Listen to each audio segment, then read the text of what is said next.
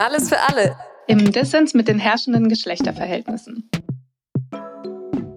Seit mehr als 30 Jahren beschäftigen wir uns im Berliner Verein Dissens mit Geschlechterverhältnissen, mit Männlichkeit und Weiblichkeit, mit queeren Lebensweisen und Vielfalt, mit Hierarchien und Diskriminierung. In unserem Podcast besprechen wir Fragen, die uns und vielleicht auch euch beschäftigen. Das, wie es gerade ist und das, wie es mal sein soll.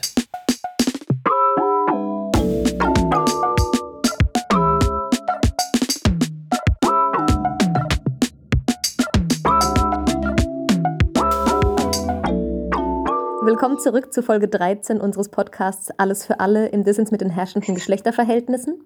Mein Name ist Ulla, mein Pronomen ist sie. Mein Name ist Sarah, mein Pronomen ist auch sie. Wir sind in dieser Folge weiterhin im Gespräch mit Even Sadi und Katharina Debus. Um diesem Gespräch gut folgen zu können, ist es vielleicht sinnvoll, die Folge 12 vorher einmal anzuhören. Ihr könnt aber auch hier direkt mit uns ins Gespräch einsteigen. Wir haben mit den beiden gesprochen über Emotionen im Lernen zur Diskriminierung und wie wichtig es ist, die ernst zu nehmen und mit einzubeziehen. Diese Auseinandersetzung zu Emotionen der beiden ist entstanden aus der Evaluation eigener und fremder pädagogischer Arbeit.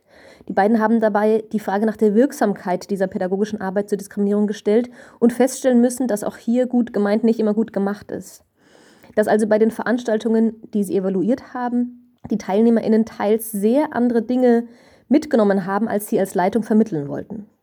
Die beiden haben daraufhin mehr sich mit ihrem Bildungsverständnis und ihrer Praxis auseinandergesetzt. Ähm, sie verstehen ihre Pädagogik, also die, die sie heute machen, als emanzipatorische Bildung oder auch als Antidiskriminierungspädagogik und sehen sich selber als Lehrende darin vor allem in einer begleitenden Funktion. Das heißt, sie geben nicht unbedingt klare Ziele vor, sondern begleiten Teilnehmende in ihrem Lernprozess. Die beiden zitieren da ganz gerne einen Text von Christina Keindl mit dem Titel Von der Unmöglichkeit, emanzipatorische Lernziele für andere zu setzen. An dieser Stelle springen wir jetzt ins Gespräch hinein. Wir haben uns also schon viel mit Emotionen im Lernen zur Diskriminierung befasst.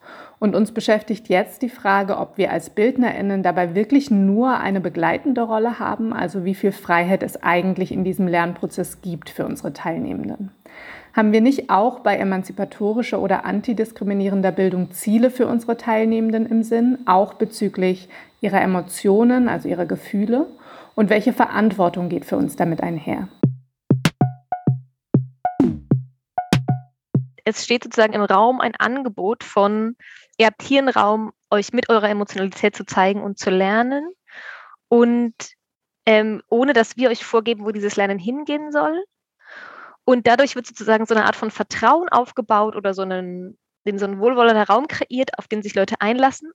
Und ich habe das Gefühl, werden die nicht heimlich aber da drin überlistet, weil natürlich gibt es eine Idee dahinter, wo das hingehen soll. Also auch wenn es nicht glasklar ist und nicht die, die einzige Lösung von euch angeboten wird, ist ja trotzdem da eine Idee dahinter von, was ist richtig und was ist falsch und wo sollen Leute nicht hingehen. Als gäbe es da so eine, genau, so eine Verlockung drin, sich jetzt total authentisch zeigen zu können und dann wird aber dir eigentlich trotzdem gesagt, naja, aber das Gefühl ist jetzt halt trotzdem falsch dazu oder diese Lösung, die du dir aufgrund deines Gefühls aussuchst, stimmt halt nicht.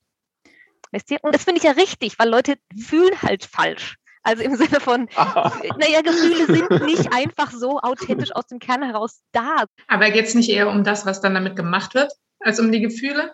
Also ich finde total wichtig anzuerkennen, dass Gefühle nicht einfach, also ich, ich verwende ja auch diesen Authentizitätsbegriff überhaupt nicht außerkritisch. Also dass Gefühle nicht einfach irgendwie so naturwüchsig sind, sondern dass Gefühle natürlich was mit Sozialisation, mit Gesellschaft, mit Prägung, äh, mit auch dem, was wir an Gefühlsrepertoire sichtbar und greifbar haben in dieser Gesellschaft. Ähm, Ali Hoxkite spricht von Gefühlsnormen und Ausdrucksnormen, also Normen, die ich als, also was ich fühlen soll und wie ich meine Gefühle ausdrücken soll. Beides finde ich total relevant. Also in dem Sinne würde ich Gefühle überhaupt nicht als sowas Unschuldiges, nicht gesellschaftliches, rein individuelles betrachten. Und trotzdem sind sie auch was total individuelles. Und äh, das Problem finde ich tatsächlich, also das Problem nach außen, an dem ich ansetzen würde, finde ich tatsächlich eher die Frage, was machen wir mit diesen Gefühlen? Also ich finde, es ist nicht hilfreich, Gefühle zu beschämen. Weil erstmal sind die halt Fakten, die sind da. Ich finde, es geht schon darum, mit der Zeit auch vielleicht zu lernen, anders fühlen zu können. Das ist ja Psychotherapie, ne? Also ich, also Psychotherapie hat ja unter anderem das Ziel, Leuten, die das aufsuchen und die das lernen möchten, zu ermöglichen, auch bestimmte Dinge anders zu fühlen. Und aber die Frage ist, was steht mir eigentlich zu als Bildnerin? Mhm. Und ich finde, als Bildnerin ist mein Job, Möglichkeiten zu geben, Dinge zu ändern, aber nicht Leute zu überwältigen dahin. Beutelsbacher Konsens, Überwältigungslernen darf nicht, das finde ich, also bei allem, äh, allen Fragen, wie wir uns sonst auf den Beutelsbacher Konsens beziehen, aber ich finde, das Verbot von Überwältigungslernen finde ich total richtig. Also ähm, ich überwältige nicht Leute manipulativ, sondern ich mache Angebote und natürlich sind die nicht, also ich habe eine Machtposition als Leitung, klar. Wir sprechen da total viel drüber. Also in allen Teams, in denen ich bislang gearbeitet, also gut gearbeitet habe, sage ich mal, äh, sprechen wir viel darüber, wie gehen wir mit unserer Macht um als BildnerInnen. Spivak spricht davon, irgendwie, dass sozusagen ein Anliegen politischer Bildung oder auch von Demokratiebildung und sowas könnte sein, uncoercively rearranging desire. Also ohne Zwang Begehren neu anzuordnen. Also wir haben kein Recht zu einem Persönlichkeitseingriff. Ähm, also wirklich, ne, als Pädagog, wir sind keine Therapeutin. Wir, ähm, und ich würde sagen, auch eine gute Therapeutin hat kein Recht zu einem Persönlichkeitseingriff. Mhm. Mhm.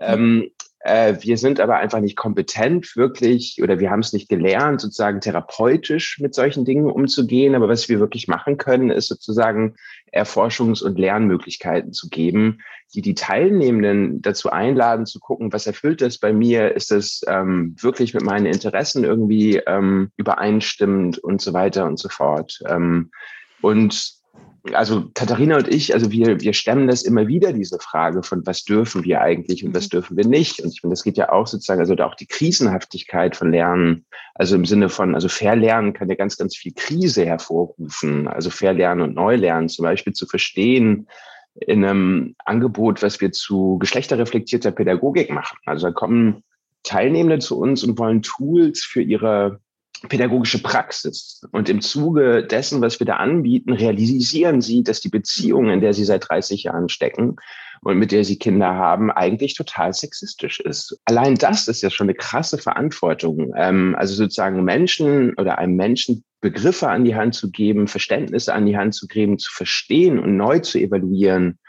wie die eigenen Beziehungen sind, das geht mit einer krassen Verantwortung einher. Was wir nicht, also wir geben diese Begriffe, was wir aber nicht tun, ist zu sagen, deine Beziehung ist total sexistisch. Und ich meine, das ist eine krasse Gratwanderung. Ähm, Andi und Vivian sprechen von Dilemmata, Katharina und ich sprechen von Spannungsverhältnissen, aber das ist wirklich etwas, was wir immer im Blick haben müssen, also konstant im Blick haben müssen und wo wir kein, kein einfaches Rezept haben, sozusagen, ähm, äh, zu verhindern, dass wir nicht auch manchmal irgendwie vielleicht ein bisschen zu weit gehen in unserer Einladung, in unserem Angebot, also dass das so eine Sogwirkung entfaltet.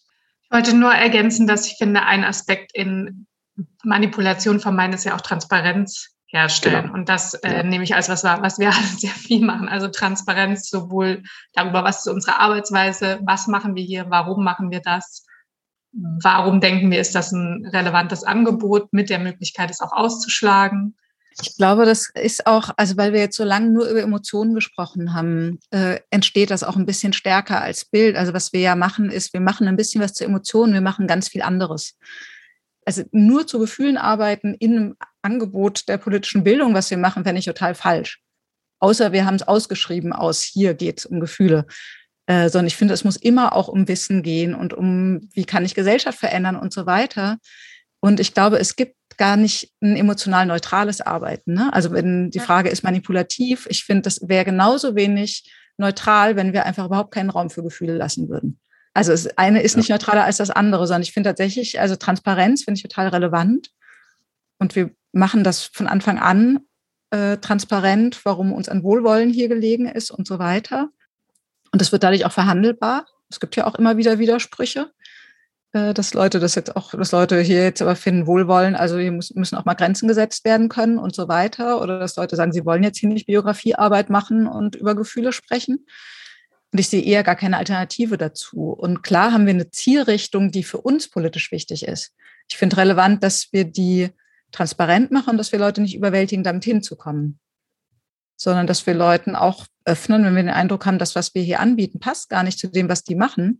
Wahlweise sich Rosinen rauszupicken, die für sie passen oder auch zu gehen, wenn es für sie nicht passt. Das finde ich de, den Unterschied zur Manipulation, aber es ist ein Machtgefälle. Wenn wir Bildung anbieten, haben wir ein Machtgefälle, aus dem kommen wir nicht raus, egal wie wir es machen. Ja. Und ich finde, für die, die Diskriminierung abkriegen, finde ich, ist es total relevant, nicht nur kognitiv zu arbeiten, sondern auch zur Emotion. Also gerade ne, die, die Geschichte, die Even gerade gebracht hat, und wir haben viele solche Geschichten, wo Leute noch merken, wie viel Scheiße sie eigentlich erleben. Also die Chance für Empowerment, also Dinge zu verbessern, nicht mehr die ganze Zeit diesen ganzen Scheiß sich reinzuziehen, die, finde ich, entsteht nur, wenn es auch einen Raum für Emotionen gibt. Mhm. Was für mich jetzt schon hinweist auf das, äh, die beiden Konzepte, die ihr öfter einbringt von Safer und Braver Spaces, weil ich erlebe sehr viel in Bildungsveranstaltungen, dass ähm, das ganz doll vermieden wird, dass Emotionen überhaupt hochkommen sollen, beziehungsweise bestimmte Emotionen. Also, dass ähm, es eigentlich so eine, eine Anspruchshaltung gibt, in diesem Raum möglichst eigentlich nur kognitiv zu arbeiten oder sehr viele Leute das präferieren, weil das Aufkommen von Schmerzen oder von Traurigkeit oder auch von Wut oder so möglichst tunlichst verhindert werden soll wo ich sehr viel von euch gelernt habe in diesen beiden äh, Konzepten, die ihr mir an die Hand gegeben habt. Vielleicht wollt ihr dazu ein bisschen was erzählen? Zum Einstieg in das Thema erzählt Katharina, wie die beiden zusammen dazu kamen, in ihren Fortbildungsveranstaltungen gezielter Raum für Themen wie Schmerz oder Wut zu schaffen und was das für sie mit den Konzepten Safer und Braver Spaces zu tun hat. Wir haben ganz viel ähm, mit dem Clip The Light von Holly Sis gearbeitet. So ein Videoclip, wo ein Kind, das offenbar ein Junge sein soll, gerne ein Kleid tragen möchte und ein Pony äh, mit so einem kleinen Pony spielen möchte und daran gehindert wird und so weiter. Es ist ein relativ emotionaler Clip. Wir zeigen den. Ich habe auch wie immer ein bisschen Tränen in den Augen, wenn ich dann, wenn ich hingucke. Und Even sagt danach zu mir, oh du, da hatten Leute Tränen in den Augen, vielleicht sollten wir dazu noch mal was machen. Und ich dachte so, ja, aber ist doch normal, dazu Tränen in den Augen zu haben. Und Even hatte, würde ich sagen, das bessere Gespür dafür, dass das jetzt für die Teilnehmenden nicht einfach nur normal ist, sondern dass es sehr wohl so Fragen von professionellen Ansprüchen aufwirft, die ja in dieser, ich würde sagen, unter anderem patriarchalen bürgerlichen weißen Gesellschaft viel äh, Ansprüche sind, da immer sozusagen objektiv und nicht so emotional zu sein und so weiter. Ähm, und wir sind dann Evans Impuls nachgegangen und haben das Thema Emotionalität nochmal stärker aufgeworfen in der Gruppe. Einfach indem wir das angesprochen haben. Ich glaube, wir haben es in der Biografiearbeit, sind, haben wir den Rückbezug nochmal mhm. gemacht. Ja, ja.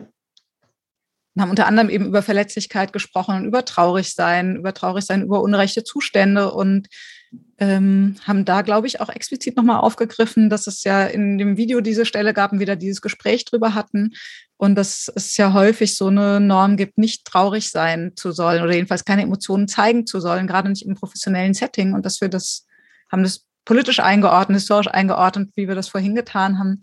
Und es hat wahnsinnig viel eröffnet. Es war eine Gruppe, in der so viel Entwicklung stattgefunden hat und zwar sowohl persönlich als auch konzeptionell, inhaltlich als auch auf der Praxisebene. Also sie haben krass viel umgesetzt. Wir waren total beeindruckt, was die zum Teil in ihren Institutionen dann bewirkt haben. Und für mich ist das eine wahnsinnig prägende Situation. Weil ich hatte nämlich nicht auf dem Schirm, ich komme aus dem Kontext, wo es total normal war, mit sowas wie Traurigkeit und Wut und so weiter umzugehen. Ich würde sagen, mein feministischer Empowerment-Prozess war ein hochemotionaler.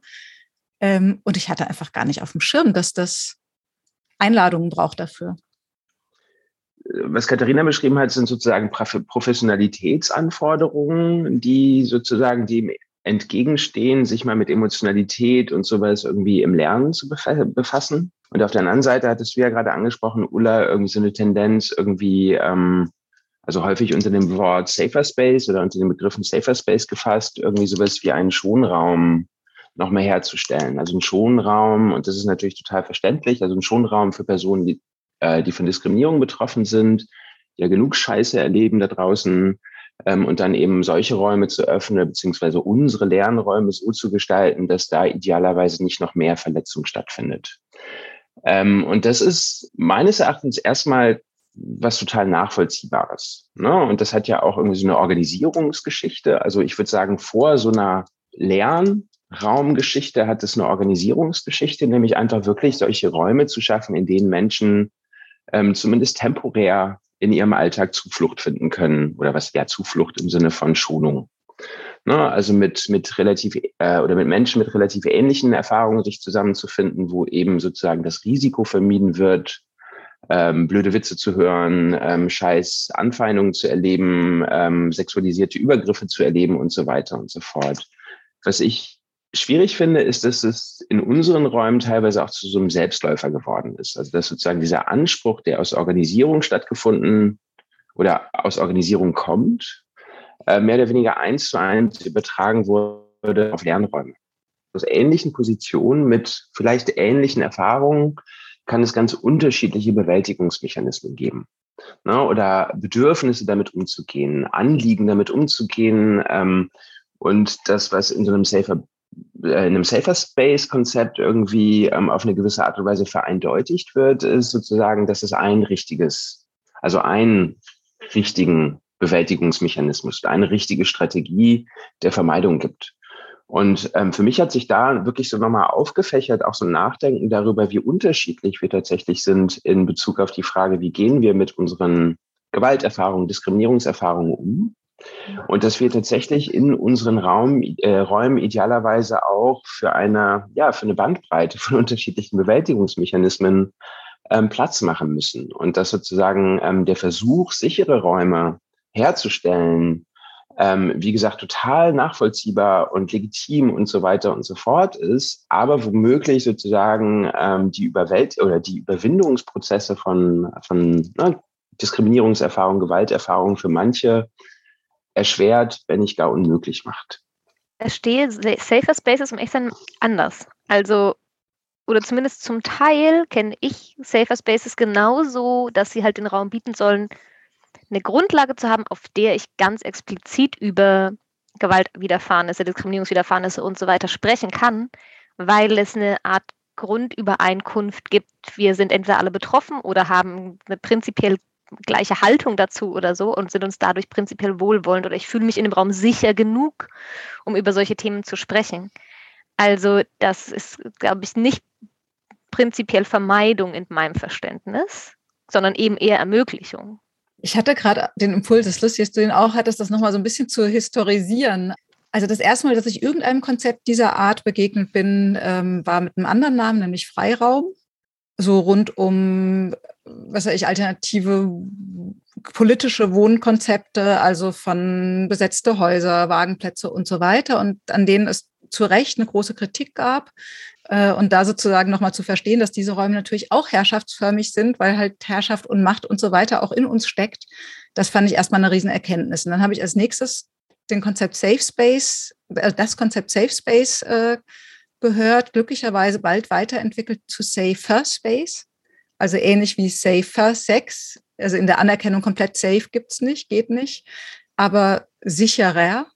Und ich habe das am Anfang eher als ein Konzept erlebt, im Sinne von, wir gucken, dass wir schlimmes herrschaftsförmiges Handeln rauskriegen, so gut es geht. Sei es im Sinne von Empowerment-Räumen unter Betroffenen, sei es im Sinne von, es werden bestimmte Dinge einfach nicht geduldet und so weiter. Und diese Entwicklung, dass ich den Eindruck habe, es wird sozusagen immer enger, was da drin erlaubt ist oder nicht. Das ist für mich eher eine der letzten Jahre, gerade in so einem Bildungskontext, wo ich den Eindruck habe, da haben viele PädagogInnen Angst davor, Emotionen aufzurufen.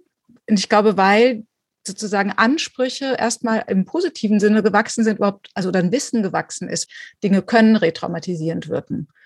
Dinge können Schmerz aufrufen, Dinge können destabilisieren und so weiter. Was ich erstmal einen großen Gewinn finde, dass die Erkenntnisse stärker sind. Damit gibt es aber eine größere Vorsicht. Und ich glaube, da kommt halt auch sowas wie Neoliberalismus ins Spiel.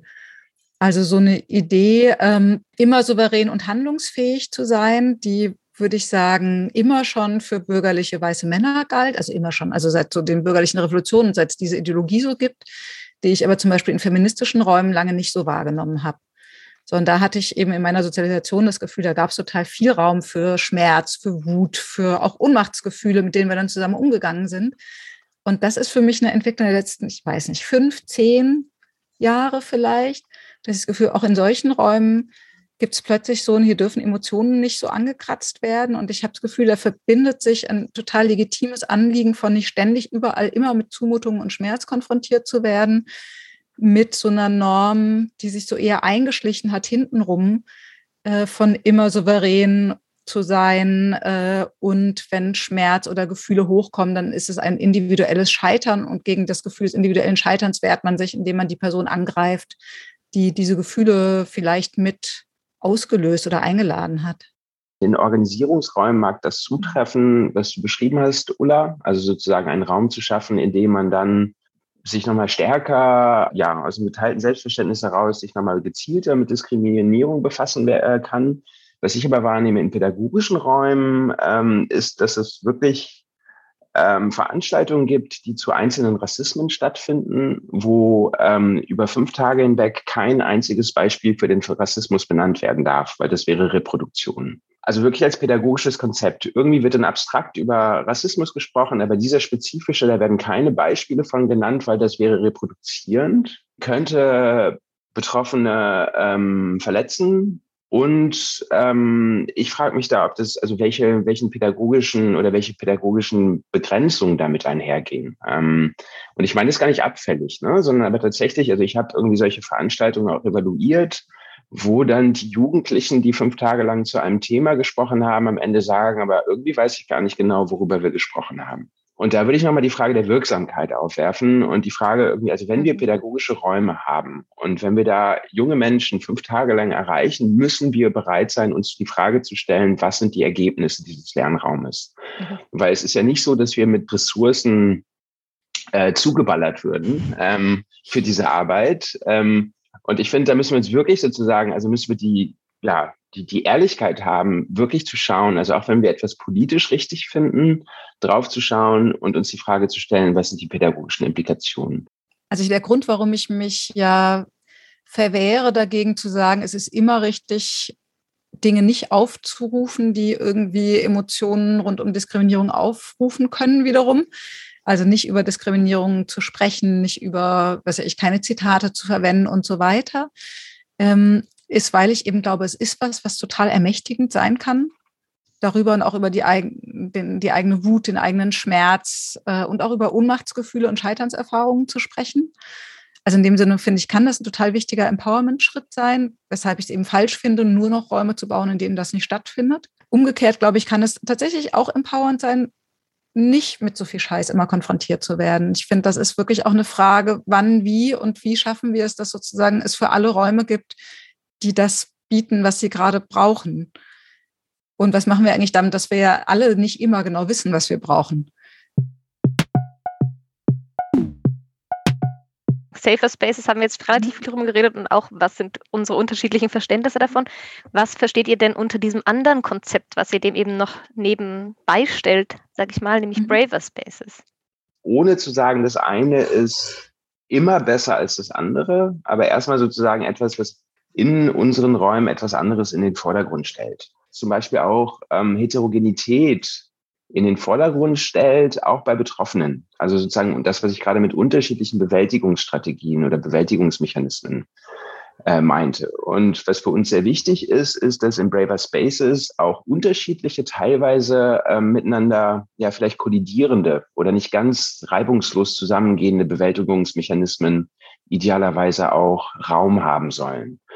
Ähm, das verbunden eben mit so einem, ähm, also mit so einer Einladung, das nicht als Gegnerinnenschaft zu sehen, wenn ich als von Rassismus Betroffener äh, eine andere Umgangsweise habe als eine andere von Rassismus betroffene Person, das nicht notwendigerweise als eine Infragestellung meiner selbst wahrzunehmen, sondern eben sozusagen als unterschiedliche Umgänge, die ähm, legitim nebeneinander stehen können. Also weil das ist tatsächlich eine Erfahrung, die ich in Safer Spaces gemacht habe, dass es tatsächlich, also unterschiedliche Umgangsweisen als Gegnerinnenschaft gedeutet werden teilweise.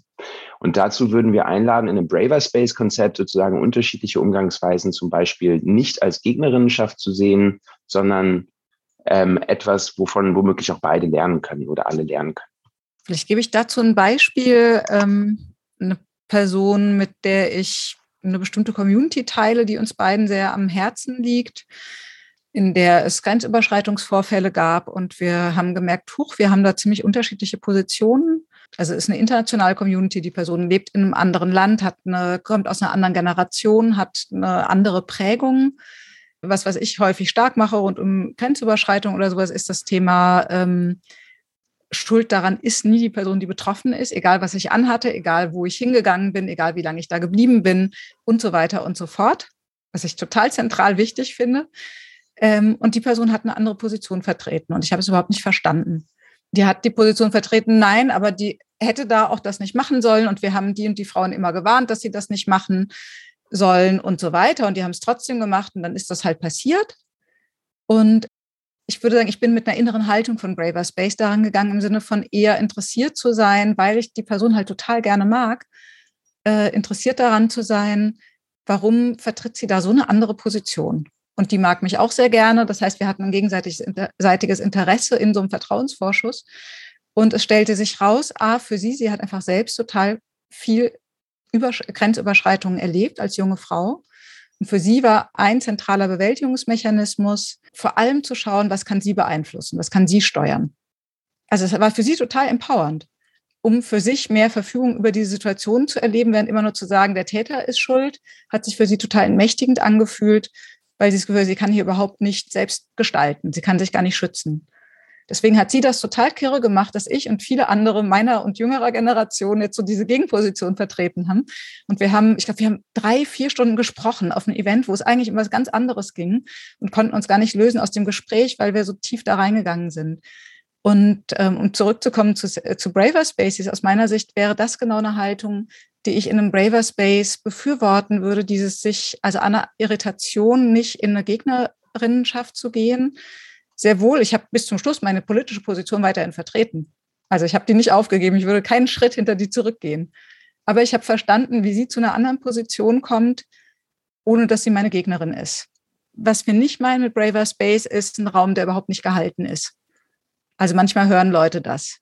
Mhm. Also es meint nicht einen Raum, der nicht gehalten ist, sondern es meint einen Raum, in dem wir sehr viel Mühe da reinstecken, einen Vertrauensaufbau, in einer diskriminierungskritischen Haltung, in ähm, sehr wohl mit den Verletztheiten und Verletzlichkeiten umzugehen und so weiter. Und ich glaube, manchmal ist es vielleicht auch einfach eine Benennungsfrage, dass wir sogar dasselbe meinen, was andere meinen, wenn sie safer, wenn sie safer Space sagen, so wie Ulla das vorhin beschrieben hat. Ich würde sagen, wir verwenden besonders häufig den Begriff Braver Space, wenn wir klar machen wollen, wir wollen hier, wir können hier gar nicht vermeiden, dass es auch um verletzliche Themen geht. Das heißt, überlegt euch, ist das ein Raum für euch oder nicht? Also im Sinne von Transparenz. Und wenn wir eben zu genau diesen Dingen einladen wollen, die wir jetzt gerade genannt haben, von denen wir sicher gleich noch ein paar mehr sammeln, dann verwenden wir häufig den Begriff Braver Space, um klarzumachen, was ist das für ein Raum, was für einen Raum bauen wir, was wünschen wir uns hier und um es damit auch verhandelbar zu machen, äh, damit Leute nicht einfach selbstverständlich davon ausgehen, dass zentrale Moment in diesem Raum ist, wir achten darauf, dass sich alle immer total wohlfühlen, im Sinne von auch keine verletzlichen Gefühle hochkommen oder so. Genau, und also Braver Space zielt auch so ein bisschen darauf ab, so eine geteilte Erfahrung ähm, ja transparent zu machen, dass tatsächlich wirklich sicherere Räume relativ unmöglich sind. Also wenn wir wirklich Intersektionalität ernst nehmen, ne, ähm, dann ist sowas wie ein wirklich sicherer Raum, also im, im Relativ, ähm, ist, ist relativ unmöglich. Ähm, und da kann ich einfach ein Beispiel aus meinem Leben geben. Also ich bin viel in POC-Räumen unterwegs gewesen, wohne, also sowas wie Sicherheit gegenüber Rassismus und sowas ähm, versucht wird herzustellen.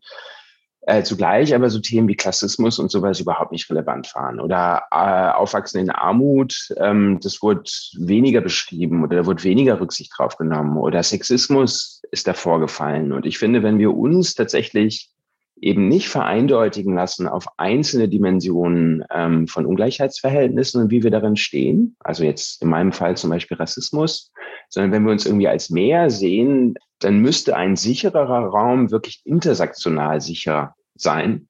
Und diese Räume habe ich tatsächlich noch nicht erlebt. Also vielleicht bin ich da in den falschen unterwegs gewesen, aber ähm, ich nehme immer, ich nehme immer eine Priorisierung von eins, maximal zwei Differenzverhältnissen wahr zu denen Sicherheit hergestellt werden soll, ähm, was häufig zu sowas wie einem Konformitätsdruck ähm, beiträgt, ähm, den ich nicht erfüllen möchte. Und mit Konformitätsdruck meine ich etwas, was ja viele ähm, Organisierungen im Kontext von Ungleichheitsverhältnissen historisch auch wahrgenommen haben. Bei den Black Panther durfte Sexismus nicht angesprochen werden.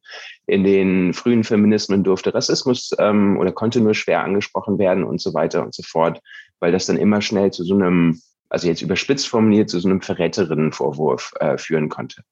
Genau. Und wir wollen mit so einem Braver Space Verständnis letztendlich auch nahelegen, irgendwie nochmal so einen Blick darauf zu nehmen, der intersektional Sicherheit denkt, verbunden mit so einer Annahme, dass wir noch ganz, ganz, ganz viel zu lernen haben, wenn wir wirklich intersektional Sicherheit, also eine relativ größere Sicherheit herstellen wollen. Also tatsächlich mit der Annahme, Ungleichheitsverhältnisse sind tief in uns eingeschrieben. Die können nicht leicht irgendwie mit ein bisschen kognitiver Arbeit über Diskriminierungsverhältnisse aufgelöst werden. Und die Gefahr wird immer da sein, in diesen langen Lernprozessen, dass da auch Fehler passieren. Ich habe eine Zustimmung und einen Widerspruch. ja, klar. Also ich fange mit dem Widerspruch an. Ich würde schon für mich sagen, ich habe Räume erlebt, die waren sicherer. Also sicher nicht. Also das ist für mich sozusagen die Unterscheidung zwischen sicherer und sicher. Also im Sinne von, da haben sich alle bemüht, gut miteinander umzugehen. Es haben sich alle bemüht, nicht einfach so irgendwelchen Scheiß rauszuhauen. Es war möglich, was zu kritisieren. Es gab einen wohlwollenden Umgang mit Konflikten. Die würde ich für mich als sicherer beschreiben. Nicht als sicher, aber als sicherer. Ich würde sagen, das waren immer auch ein bisschen Zufälligkeiten, wer da zusammengekommen ist oder eben nicht Zufälligkeiten, sondern es haben sich Leute sich ausgesucht gegenseitig, in denen das funktioniert hat. Und das kann immer kippen. Aber ich würde das also in dem Sicherer schon ernst nehmen von, das geht schon. Also ich habe es zumindest erlebt. Aber es ist ähm, auf keinen Fall sicher. Und es kann immer kippen daran, dass dann doch irgend, irgendwer irgendwas nicht auf dem Schirm hat. Wobei für mich ist es dann trotzdem noch sicherer, wenn es ausgehandelt werden kann dann, wenn es ein Bemühen gibt. Und die Zustimmung hätte ich total bei dem Thema Konformität. Also genau da wird es für mich tatsächlich auch unsicher. Genau. Also ich merke, ich fühle mich in Räumen wahnsinnig unwohl, die sehr auf Konformität hingehen. Er hat sicherlich auch was mit meiner Außenseiterin und Mobbing-Erfahrung in der Kindheit und Jugend zu tun, dass mir in diesen Räumen wird es mir total eng. Ich fühle mich überhaupt nicht mehr wohl, zumal ich dem halt nie entspreche. Also gar nicht nur wegen Diskriminierungsthemen, ich entspreche dem einfach nicht. Also es kann immer eine Zeit lang funktionieren, dann kenne ich auch so Euphoritätsmomente, wenn es eine Zeit lang tatsächlich zu funktionieren scheint, dass es hier wirklich so, wir wollen alle das Gleiche, wir gehen in die gleiche Richtung und so weiter. Äh, und dann kippt es irgendwann. Ich kenne das ganz gut, was Katharina da beschreibt, auch aus ähm, Gruppenzusammenhängen oder politischen Zusammenhängen meiner letzten Jahre. Also so ein Gruppengefühl, was sich auch total euphorisch und gut anfühlen kann und dann kommt so ein Kipppunkt und irgendwas passt nicht mehr oder es fliegt auseinander. Und in dem Moment ähm, habe ich das dann immer vor allen Dingen als frustrierend oder traurig oder so wahrgenommen. Und rückblickend sehe ich aber auch genau den Konformitätsdruck, den es gab zu dem Zeitpunkt in der Gruppe und ähm, wie eng das an manchen Stellen geworden war. Und ähm, dass es insofern auch kein Wunder ist, dass da früher oder später ein Bruch zustande kam.